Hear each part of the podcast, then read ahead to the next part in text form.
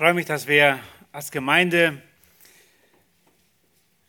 weiter in Gottes Wort hineinschauen dürfen und dass Gottes Wort unser Maßstab ist, dass es das ist, wo wir unser Leben nach ausrichten. Das ist das Wort, dem wir vertrauen dürfen, wo Gott selbst wie durch einen Liebesbrief zu uns spricht. Und er möchte uns Korrektur geben, er möchte uns ermutigen und er möchte uns führen durch dieses Leben, das er uns noch schenkt. Und so freue ich mich über den Text, den wir vor uns haben. Wir sind immer noch im Matthäus-Evangelium und immer noch in der Bergpredigt. Die Bergpredigt, die Kapitel 5 bis 7, wurden immer schon als etwas ganz Besonderes gesehen, weil Jesus selbst da predigt und ja, diese Predigt uns erhalten blieb durch das Aufschreiben der Aposteln, der Jünger. Und dieses Wort ist etwas ganz Besonderes, was wir lesen, wo Jesus uns eigentlich aufgezeigt hat, den Maßstab für sein Reich. Wie wichtig es ist, wie da gelebt wird in seinem Reich, da wo er Herr ist, da wo er herrscht. Jesus hat zu seinen Jüngern gesprochen dabei, zu vielen Menschen, die ihm zugehört haben. Und nicht zuletzt waren da auch die Pharisäer, die immer wieder dabei waren und versuchten, irgendein Wort zu finden, wo sie Kritik ausüben konnten, wo sie Jesus widersprechen konnten wo sie ihre Überlieferungen hatten und versuchten einfach auch Jesus daran festzunageln und sagen, ja, das ist aber so. Und Jesus hat sie scharf kritisiert. Und immer wieder lesen wir ja sechsmal allein im Kapitel 5, wo Jesus sagt, ihr habt gehört, dass zu den Alten gesagt ist, also was die Pharisäer gerade im Schriftgelehrten gesagt haben, ich aber sage euch. Jesus sagte erst, was die Pharisäer und Schriftgelehrten den Menschen sagten und führte dann aus, was Gott im Gegensatz als Gesetzgeber wirklich sagen wollte. Oft haben die Pharisäer es verdreht und was eigenes hinzugefügt durch ihre eigene Überlieferungen, was Gott überhaupt nicht gesagt hat. Und wir haben seinerzeit uns einige Stellen ganz konkret angeschaut. Jesus erläuterte damit seine Aussage auch in Kapitel 5, Vers 20.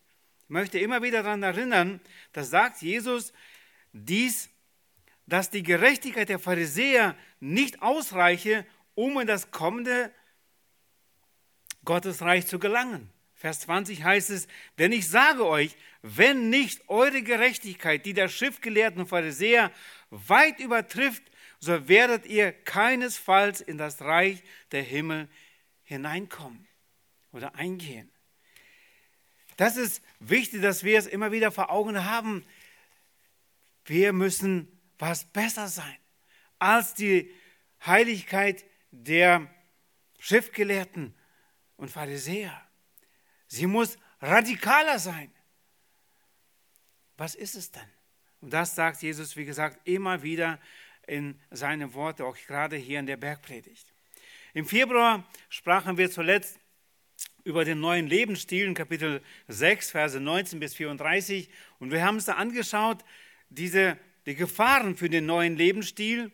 Wir haben gesehen, eine Gefahr ist der Mammon, die Motivation zweitens und die Sorgen, wo Jesus ermutigt, die Sorgen wirklich auf ihn zu wälzen, zu legen, denn er sorgt für uns. Wenn er selbst für die Sperlinge sorgt, für die Lilien Feld, wie viel mehr sorgt er für uns als seine Kinder? Und wir haben zweitens dann da angeschaut, ein lohnendes Trachten im neuen Lebensstil, Stil, das waren die Schätze sammeln im Himmel. Sorgen ablegen und Fürsorge annehmen, auch diese Fürsorge, die Gott uns anbietet als der himmlische Vater. Heute wollen wir uns einen weiteren wichtigen Abschnitt aus der Bergpredigt Jesu anschauen. Das ist Kapitel 7, die ersten fünf Verse. Ich habe hab sie überschrieben, sei ein Seelsorger an dir selbst und dann an deinem Nächsten. Und vielleicht erkennt ihr nicht sofort diese, dieses Thema in diesem Text. Ich will euch im Laufe der Predigt mitnehmen und sagen, warum ich es so genannt habe und es so verstehen möchte. Selbst für mich, aber auch für uns als Gemeinde. Lesen wir diesen Text gerade aus Matthäus 7, Verse 1 bis 5. Da heißt es, richtet nicht, damit ihr nicht gerichtet werdet. Denn mit demselben Gericht, mit dem ihr richtet, werdet ihr gerichtet werden. Und mit demselben Maß, mit dem ihr anderen zumesst, wird auch euch zugemessen werden. Was siehst du aber den Splitter im Auge deines Bruders und den Balken in deinem Auge bemerkst du nicht? Oder wie kannst du zu deinem Bruder sagen, halt, ich will den Splitter aus deinem Augen ziehen. Und siehe, der Balken ist in deinem Auge. Du Heuchler, zieh zuerst den Balken aus deinem Auge und dann wirst du klar sehen, um den Splitter aus dem Auge deines Bruders zu ziehen.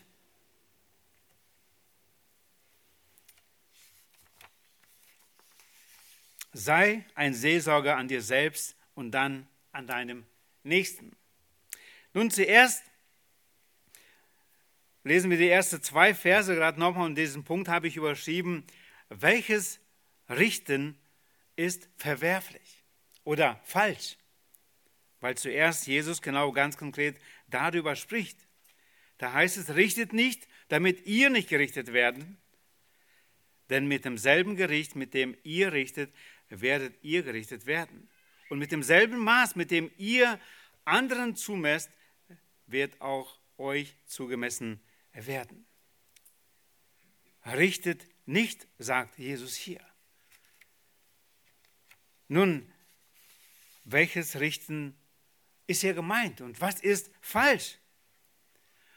Nun, ich will sagen, wie ich das so sehe, das heißt nicht blind sein gegen all das Unrecht um uns herum, was die Menschen tun oder vielleicht auch selbst an uns tun.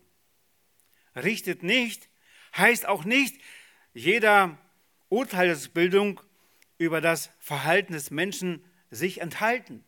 Ja, ich habe keine Meinung und ich äh, treffe hier kein Urteil, damit ich nicht gerichtet werde. Auch die Umkehr, die Bekehrung ernst predigen und die Sünde aufs härteste verurteilen, ist nicht richten. Jesus selbst hat, wie wir gerade gesehen haben, sehr hart die Pharisäer, Schriftgelehrten verurteilt und gerichtet. Johannes der Täufer sprach dem Herodes aus, dass er nicht die Frau haben sollte, ihm kostete das Leben. Diese Aussage. Nein, prüfen und wachen und Acht haben auf alles das, was vor Gott nicht recht ist, ist Aufgabe jedes einzelnen Christenjüngers oder Nachfolgers als Pflicht der Gemeinde Jesu. Wir sollen prüfen und wachen und Acht haben um uns herum, was geschieht. Und genau deshalb sollen wir auch das Evangelium predigen, verkündigen, weil Jesus jeden Einzelnen richten wird, der es nicht im Glauben annimmt. Was meint der Herr Jesus mit dem Richten, das verwerflich ist? Er meint höchstwahrscheinlich das lieblose Richten, das besonders gern hinter dem Rücken des Nächsten geschieht. Das eigene Ich will vor dem dunklen Hintergrund des vermeintlichen Unrechts des anderen umso heller scheinen oder abheben. Wir versuchen erst das Negative von vielen anderen aufzuzeigen und dann stellen wir, stehen wir irgendwie besser. Ich denke, für die, die wir schon länger im Glauben sind, ist der nächste Punkt sehr wichtig, die Überschätzung der eigenen Glaubenserfahrung und Erkenntnis ist oft der Ausgangspunkt eines lieblosen Richtens über den Nächsten. Die Pharisäer und Schriftgelehrten, sie waren höchst ausgebildet. Ab Teenageralter hatten die diesen großen Wunsch oder auch ihre Eltern schon, dass sie Pharisäer und Schriftgelehrten wurden. Sie haben die Schrift gekannt, aber das hat sie nicht zu Männern Gottes gemacht. Sie hatten dieses Wissen und sie verurteilten anderen, anstatt es an sich selbst zu messen. Und auch diese Gefahr ist auch für uns da, die wir Gott kennen und die wir Gottes Wort und Gottes Maßstäbe kennen. Und diese Überschätzung der eigenen Glaubenserfahrung, wie gesagt, und der Erkenntnis kann uns schnell dahin bringen zu diesem lieblosen Richten des Nächsten. Der Pharisäer richteten am Ende über Christus und kamen zu dem Urteil, dass er nicht der Messias sei. Und daher lehnten sie ihn ab und ließen ihn kreuzigen. Schon in der Seligpreisung in Kapitel 5, Vers 7, wo Jesus sagt, dass die Barmherzigen, dass es wichtig ist, die Auslegung über den Vergeltungsregel Auge um Auge in 5,39, aber auch dann die Erklärung in Vater Unser 6,14 war das Gebot, richtet nicht, enthalten. Jesus erläutert es hier in unserem heutigen Text, weil er unseren ganzen Umgang miteinander aufgrund neu macht. Wie gehen wir miteinander um? Er untersagt uns nicht das Urteil über das Wollen und das Tun des anderen, dass wir es nicht beurteilen sollen. Als wünschte er, dass wir blind unter ihnen stehen, ohne darauf zu achten, ob ihr Verhalten oder ihr Reden und Tun richtig oder falsch ist. Solange wir den anderen zusehen und prüfen, was sie tun, handeln wir noch nicht als Richter an ihnen und verurteilen sie. Wenn wir uns schon in unseren Gedanken und in der Tat als Anwälte, als Anwälte der göttlichen Gerechtigkeit unseren Nächsten gegenüberstehen und die und sie so behandeln, als ob, ja, wir müssen jetzt mal sehen, wie wir diese Sünde bestrafen und stellen uns dann auf das Podest, das ist das, was Jesus uns nicht erlaubt. Und diese Herangehensweise verurteilt Jesus. In Jakobus 4, Verse 11 bis 12, da heißt es, Jakobus 4, 11 bis 12, verleumdet einander nicht, ihr Brüder. Wer seinen Bruder verleumdet und seinen Bruder richtet, der verleumdet das Gesetz und richtet das Gesetz. Wenn du aber das Gesetz richtest, so bist du nicht ein Täter, sondern ein Richter des Gesetzes. Einer nur ist der Gesetzesgeber, der die Macht hat, zu retten und zu verderben. Wer bist du, dass du den anderen richtest? Das hat Jakobus gesagt, der Paulus sagt es in Römer 2, Verse 1 bis 8 auch sehr interessanter, wichtiger Text zu diesem Thema, wo Paulus auch aufzeigt, dieses äh, gerechte Gericht Gottes über alle Menschen. Da heißt es Vers 1, Kapitel 2 in Römer, darum bist du nicht zu entschuldigen, o oh Mensch, wer du auch seist, der du richtest. Denn worin du den anderen richtest, verurteiltest du dich selbst. Denn du, der du richtest, verübst ja dasselbe. Wir wissen aber, dass das Gericht Gottes der Wahrheit entsprechend über die es geht, welche so etwas verüben. Denkst du etwa, o oh Mensch, der du die, der du die richtest, welche so etwas verüben und doch das Gleiche tust, dass du dem Gericht Gottes entfliehen wirst? Oder verachtest du den Reichtum seiner Güte, Geduld und Langmut und erkennst nicht, dass dich Gottes Güte zur Buße leitet?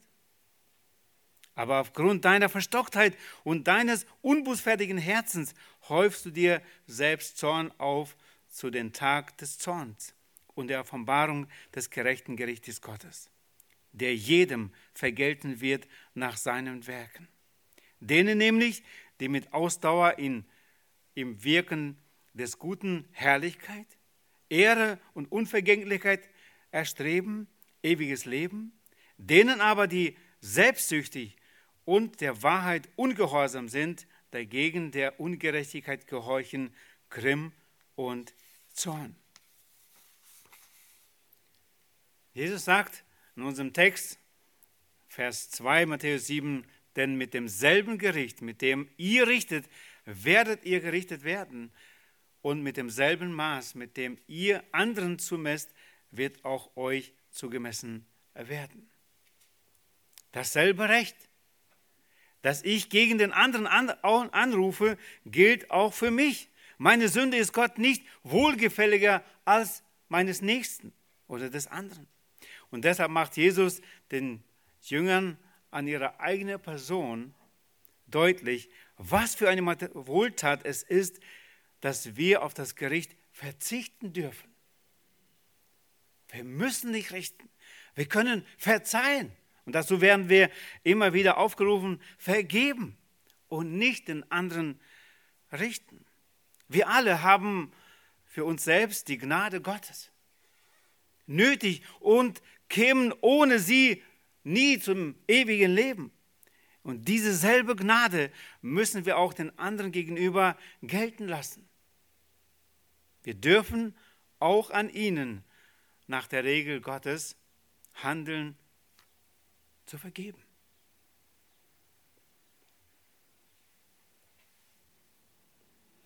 Zweitens, Seelsorge an dir selbst. Nachdem wir uns kurz angeschaut haben, welches Richten Gott als verwerflich sieht, wollen wir nun die Verse 3 bis 5 uns nochmal anschauen. Und da sehe ich, wie Jesus es so wünscht, dass wir zuerst Seelsorge an uns selbst tun.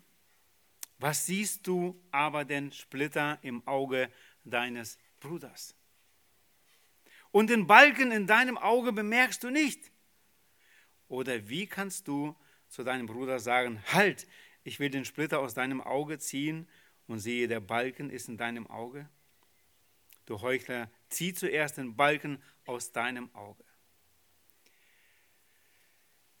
Dreimal nennt Jesus hier dieses Wort Balken. Ich glaube, Jesus als Zimmermann wusste sehr gut, was ein Balken ist und was ein Splitter ist. Die Erfahrung, die er hatte als Zimmermann bei seinem Vater, die hatten das sicher gelehrt. Und er bringt dieses Beispiel. Und das ist sicher eine Übertreibung. Ein Balken im Augen kann man sich kaum vorstellen, aber Jesus nennt es hier so. Unser eigenes Unrecht sehen wir mit Verkleinerungsglas, das Unrecht des anderen dagegen mit Vergrößerungsglas. Ein, eine Aussage, die ich immer wieder höre und die mir sehr gefällt, da heißt es, den anderen verurteilen wir nach den Taten das, was er getan hat. Und wir verurteilen ihn. Sich selbst dagegen nach unserem Willen. Ich wollte es eigentlich anders, deshalb ist es zu entschuldigen. Wenn Jesus die Schuld als Balken oder Splitter im Auge bezeichnet, dann heißt das, dass sie ein Fremdkörper sind, der bis in die empfindlichsten Organe dem Auge des Menschen eingedrungen ist. Und das ist sehr, sehr kritisch. Es ist Heuchelei, das Böse an den anderen zu bekämpfen und dabei nicht an sich selbst. Wer einen echten Hass gegen die Sünde hat, dem ist sie zuerst bei einem selbst widerlich unleidlich. Und nur dann sind wir geschickt, anderen von ihrem Bösen zu befreien. Wenn wir uns selbst dem Recht und der Zucht Gottes unterordnen oder unterwerfen, unterworfen haben, dann werden wir befähigt, wirklich dem anderen zu helfen. Und das müssen wir sehr deutlich auch in diesem Text erkennen. Es ist wichtig, dass wir die Sünde grundsätzlich hassen. Und wenn es so ist, dann ist das unser größtes Problem. Und ich muss ehrlich sagen, für mich persönlich ist meine eigene Sündhaftigkeit. Das, was ich immer noch wieder feststelle in meinem eigenen Herzen, das ist mein Problem, worüber ich, womit ich mich beschäftige und worüber, wo ich kämpfe, anstelle, anstatt die Probleme oder Sünde der anderen selbst gegen mich. In Hebräer 4, Vers 12, da heißt es sehr deutlich, dass das Wort Gottes richtet unsere Gesinnungen und des Herzens.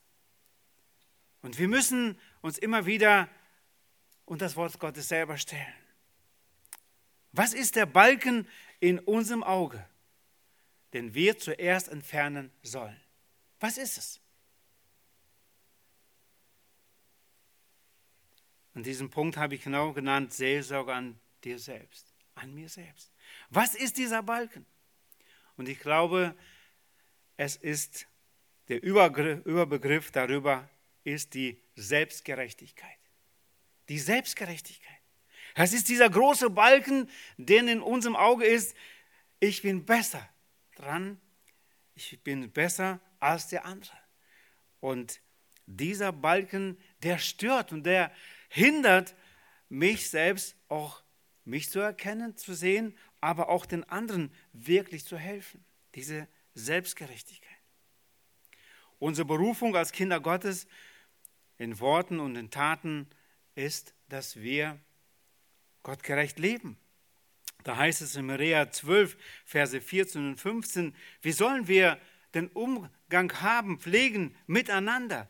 In der Gemeinde ist das beste und größte Übungsfeld, wo wir lernen dürfen, wirklich miteinander umzugehen und wo auch die Liebe gelebt werden darf, aber wo sie auch sichtbar wird nach außen. Da heißt Hebräer 12, 14, 15, jagt nach dem Frieden mit jedermann und der Heiligung, ohne die niemand den Herrn sehen wird. Und achtet darauf, dass nicht jemand die Gnade Gottes versäumt, dass nicht etwa eine bittere Wurzel aufwächst und Unheil anrichtet und viele durch diese befleckt werden. Jagt nach dem Frieden mit jedermann und der Heiligung. Es ist etwas, das ist eine große Aufgabe für uns, ein Übungsfeld. Epheser 4, 3 und 4, da spricht Paulus noch etwas weiter und sagt, und eifrig bemüht seid, die Einheit des Geistes zu bewahren durch das Band des Friedens. Ein Leib, ein Geist, wie ihr auch berufen seid, zu einer Hoffnung eurer Berufung. Nun, wir kennen uns sehr wohl welche Egoisten wir sind. Ein Übungsfeld ist die Ehe, wo viele von uns äh, sind, wo wir einfach auch merken, dieses Miteinander, wo ich es aber so möchte. Es äh, äh, kann sonst in der Familie gelebt werden, wo das auch zu merken ist. In der Gemeinde, wie jeder, haben eine eigene Vorstellung von Gottes Liebe und äh, wie wir äh, wirklich auch einander zu vergeben haben. Es ist wichtig, dass wir bemüht sind, wie wir gerade gelesen haben, diese Einheit des Geistes zu bewahren durch das Band des Friedens. Das ist unsere Berufung. Wie erkenne ich den Balken in meinem Augen? Wenn wir gesagt haben, dass es diese Selbstgerechtigkeit ist und sie hat verschiedene Facetten, wie erkenne ich?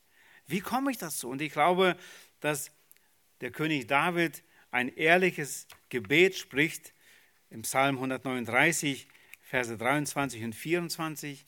Wir kennen sie, denke ich, ziemlich gut, alle auch auswendig, diese Verse.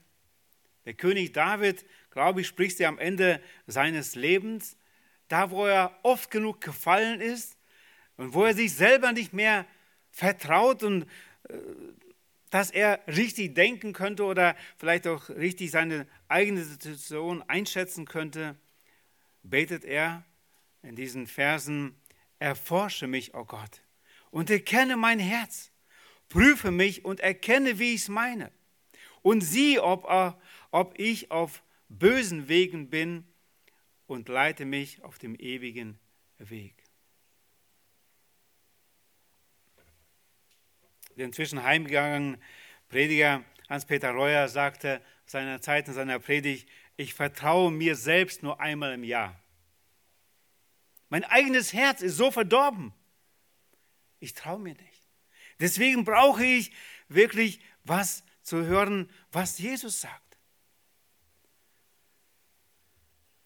Selbsterkenntnis und Besserung des eigenen Lebenswandels sind Voraussetzung zur einfühlsamen Seelsorge und verhindern unbarmherzigen Besserwissertum.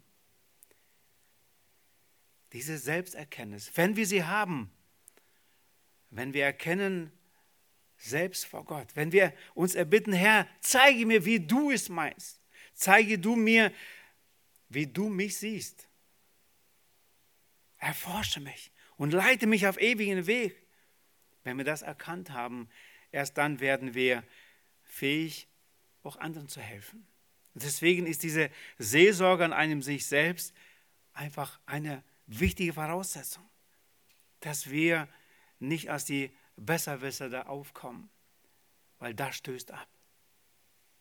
Aber da, wo wir erkannt haben, wie wir selbst Barmherzigkeit brauchen vor Gott, von Gott, da werden wir fähig, auch anderen zu helfen. Zweitens, Forschung der Schrift. Unsere Anleitung. Forsche darin, was sagt dann Gottes Wort über unser Herz, über unsere Motivation, wie Gott uns sieht. Und oft höre ich, vertraue deinem Herzen, dann ist alles gut. Jeremia 17, Verse 9 und 10 heißt es, überaus trügerisch ist das Herz und bösartig. Wer kann es ergründen? Und da sagt Gott, Vers 10, ich, der Herr, erforsche das Herz und prüfe die Nieren um jeden Einzelnen zu vergelten, entsprechend seinem Wegen, entsprechend der Frucht seiner Taten. Überaus trügerisch ist das Herz und bösartig. Haben wir schon erkannt, dass das so ist? Ich sehr wohl. Aber wir haben jemand, der es erforscht, Gott selbst. Und er will es erforschen, er will es uns auch zeigen. Und er verurteilt uns nicht nur, er will uns auch helfen, genau die Korrektur vorzunehmen. Jakobus 1, 21 bis 25. Wir kennen Jakobus ja inzwischen schon etwas mehr durch die Predigtreihe von, über, durch den Jakobusbrief. Jakobus, der Halbbruder unseres Herrn Jesus Christus, er schreibt sehr offen und klar, und da schreibt er hier in diesen Versen, darum legt ab allen Schmutz und allen Rest von Bosheit und nehmt mit Sanftmut das euch eingepflanzte Wort auf, das die Kraft hat, eure Seelen zu erretten. Seid aber Täter des Wortes und nicht bloß Hörer, die sich selbst betrügen. Denn wer nur Hörer des Wortes ist und nicht Täter, der gleicht einem Mann, der sein natürliches Angesicht im Spiegel anschaut. Er betrachtet sich und läuft davon und hat bald vergessen, wie er gestaltet war.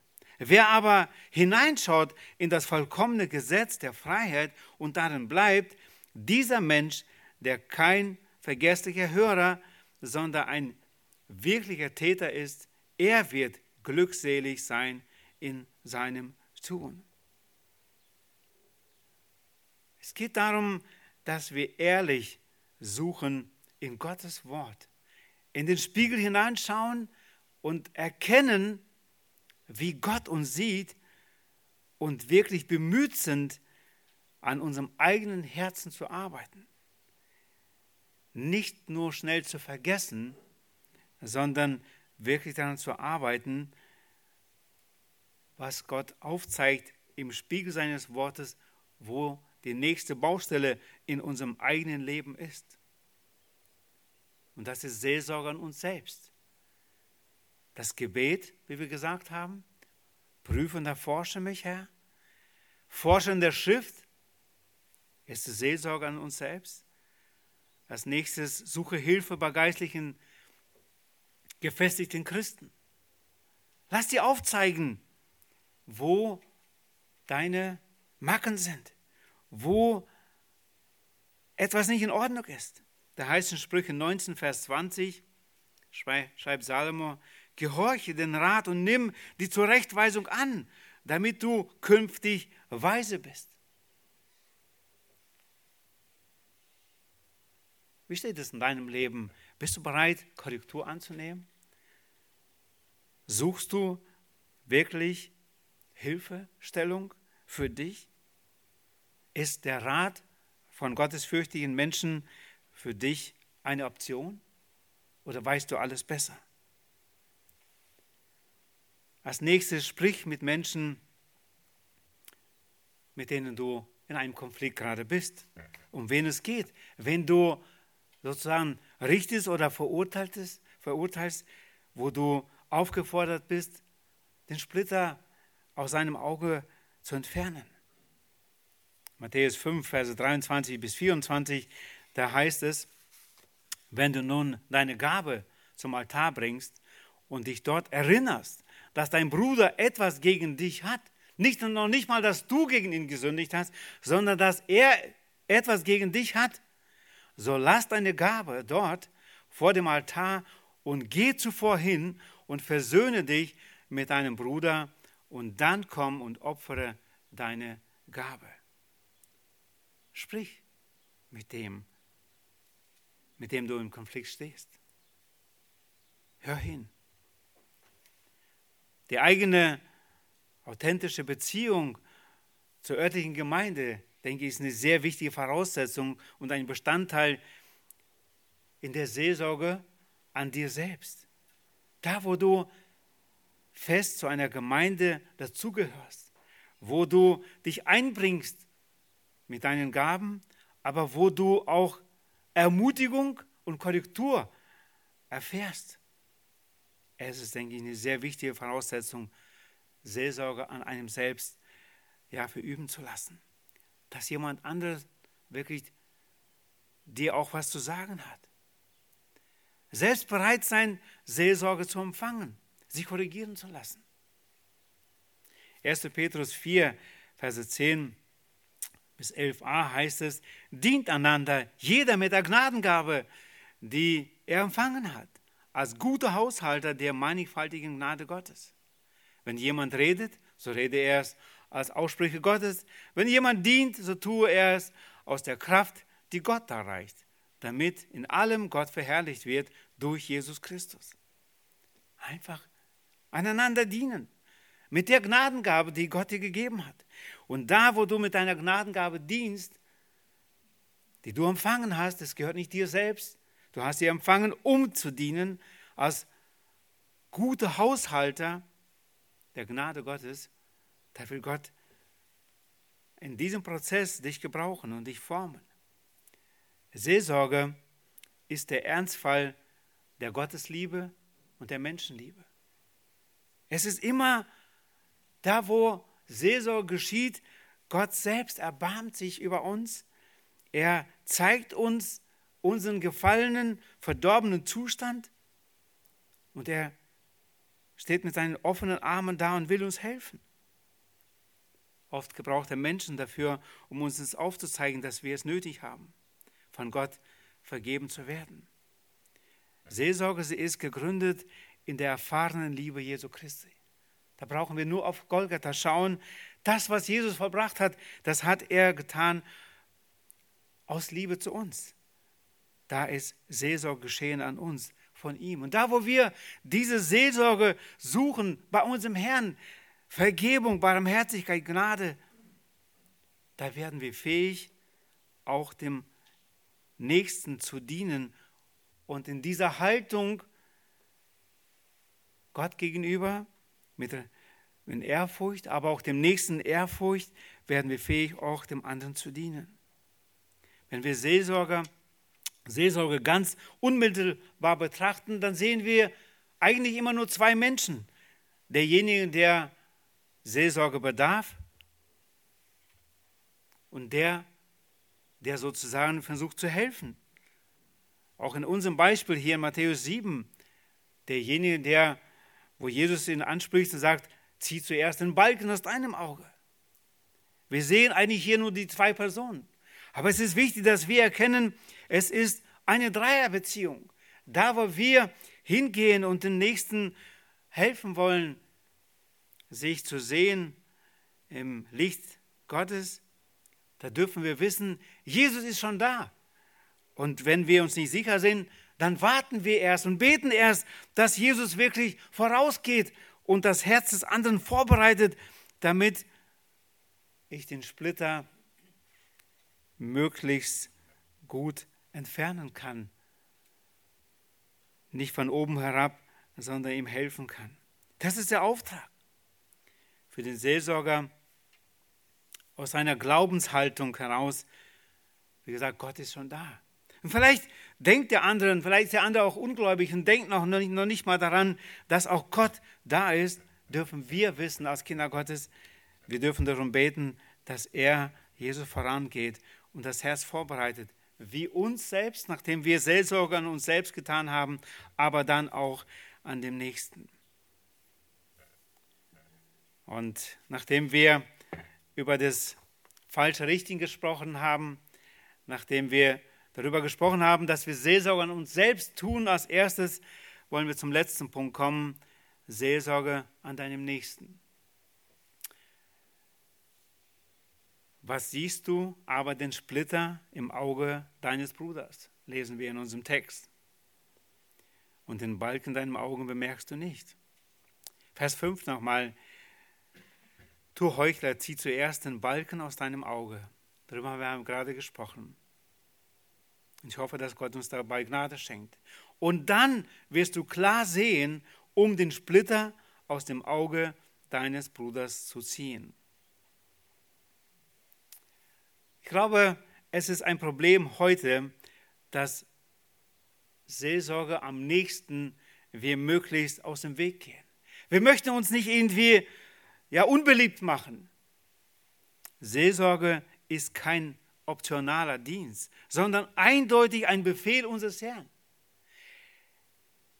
Selbst der Splitter im Auge, wir wissen, was das bedeutet, einige haben von uns schon eine Erfahrung darin, ähm, es ist wichtig, dass wir helfen, dem anderen Splitter aus den Augen zu entfernen. Es ist notwendig. In Galater 6, Verse 1 und 2, da schreibt Paulus, geleitet durch unseren Herrn, Brüder, wenn auch ein Mensch von einer Übertretung übereilt wurde, würde, so helft ihr, die ihr geistlich seid, einem solchen im Geist der Sanftmut wieder zurecht. Und gib dabei Acht auf dich selbst, dass du nicht auch versucht wirst.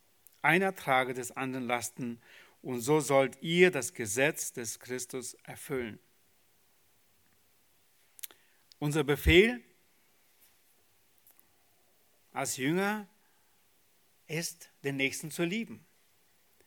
Und den Nächsten zu lieben bedeutet auch, ihm zu helfen, den Splitter aus dem Auge zu entfernen und nicht ihn einfach weiterlaufen zu lassen und sich quälen zu lassen. Liebe zwingt uns wirklich auch dazu und bringt uns dazu, dass wir handeln. Wie der Apostel Paulus es zu den Galatern gebot, so müssen auch wir uns darum kümmern, solche Christen wiederherzustellen. Es ist möglich, dass selbst ein Bruder fällt. Wir haben es gerade gelesen, Brüder, wenn auch ein Mensch von einer Übertretung übereilt würde. Und das kann jedem von uns passieren. Und deswegen ist es wichtig, dass der Nächste neben uns steht und uns bereit ist zu helfen mit der richtigen Haltung. Ein Gläubiger kann von einer Sünde wie ich schon sagte, überwältigt werden. In 1. Thessalonicher 5, Vers 14, hier nehme ich die Elberfelder Übersetzung, da heißt es, Vers 14, wir ermahnen euch aber, Brüder, weist die Unordentlichen zurecht, tröstet die Kleinmütigen, nehmt euch der Schwachen an, seid langmütig gegen alle.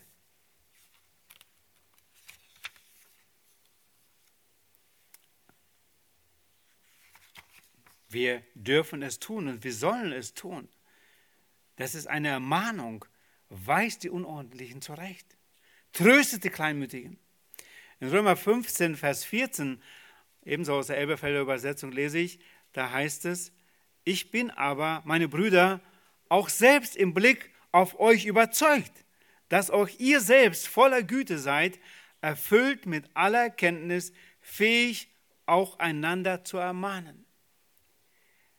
Diese Ermahnung und diese, dieser Befehl ist nicht nur an die Pastoren, Ältesten, Diakonen, an den Leitungskreis, dass die die Ermahnung führen oder einander ermahnen, helfen, die gefallen sind. Nein, es ist ein Aufruf an die Gemeinde, an jeden Christen. Da, wo wir es sehen, sind wir aufgefordert und Paulus sagt hier, ich bin aber, meine Brüder, auch selbst im Blick auf euch überzeugt.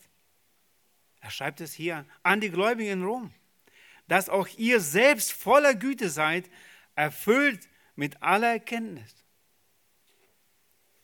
Wie wir es von unserem Herrn kennen, ist sein Ziel Ermutigung und Wiederherstellung.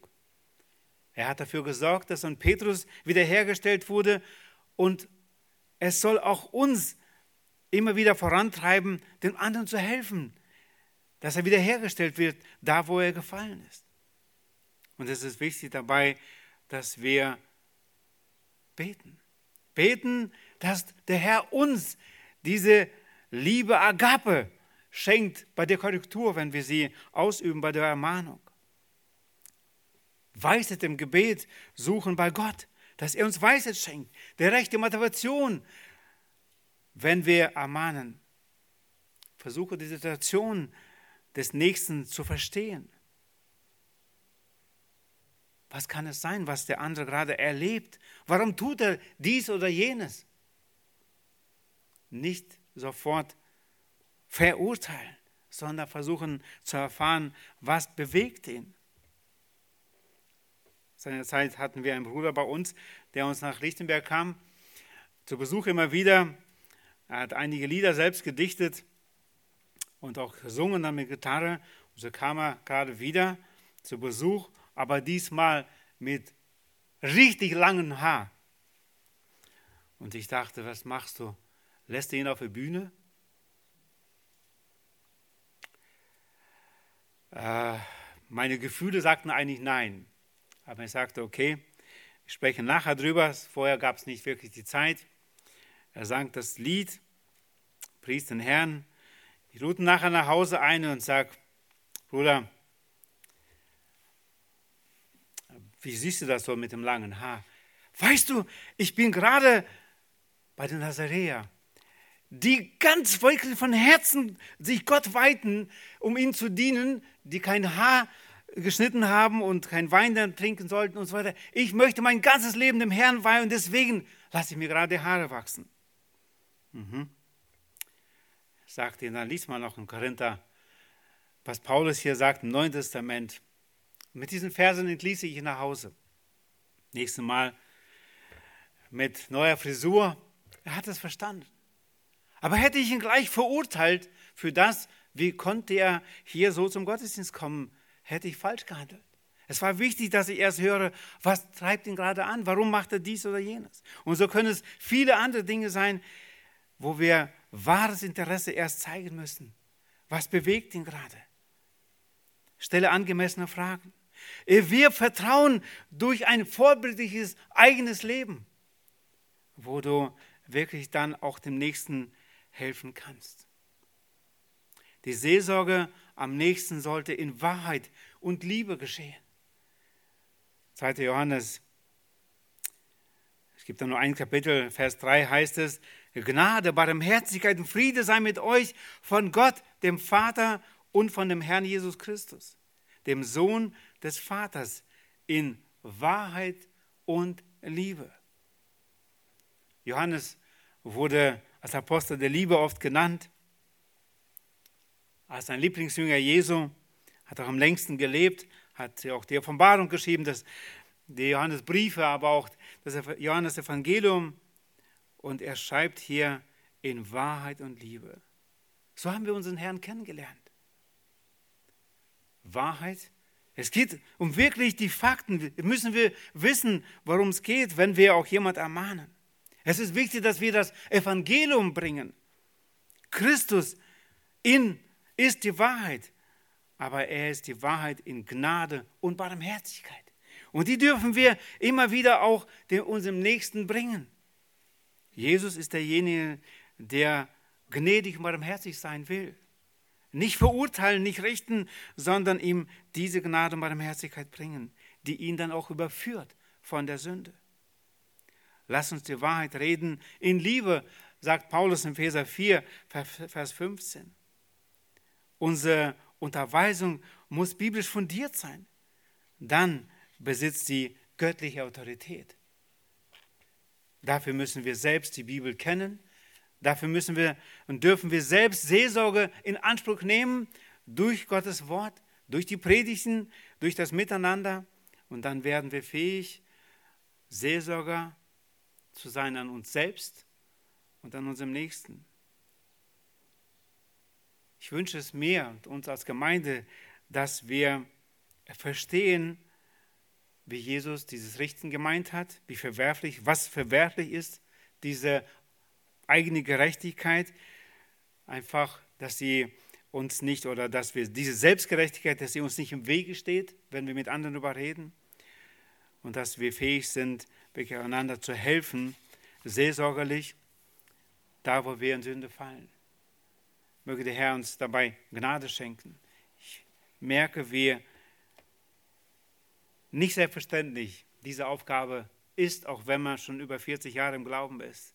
Wir dürfen immer noch wachsen. Und dieser Text sprach als erstes zu mir selbst. Und ich wünsche, dass Gott uns darin Gnade schenkt. Amen. Lasst uns aufstehen und ich möchte mit euch beten. Herr Jesus Christus, hab herzlichen Dank, dass du zu uns kamst.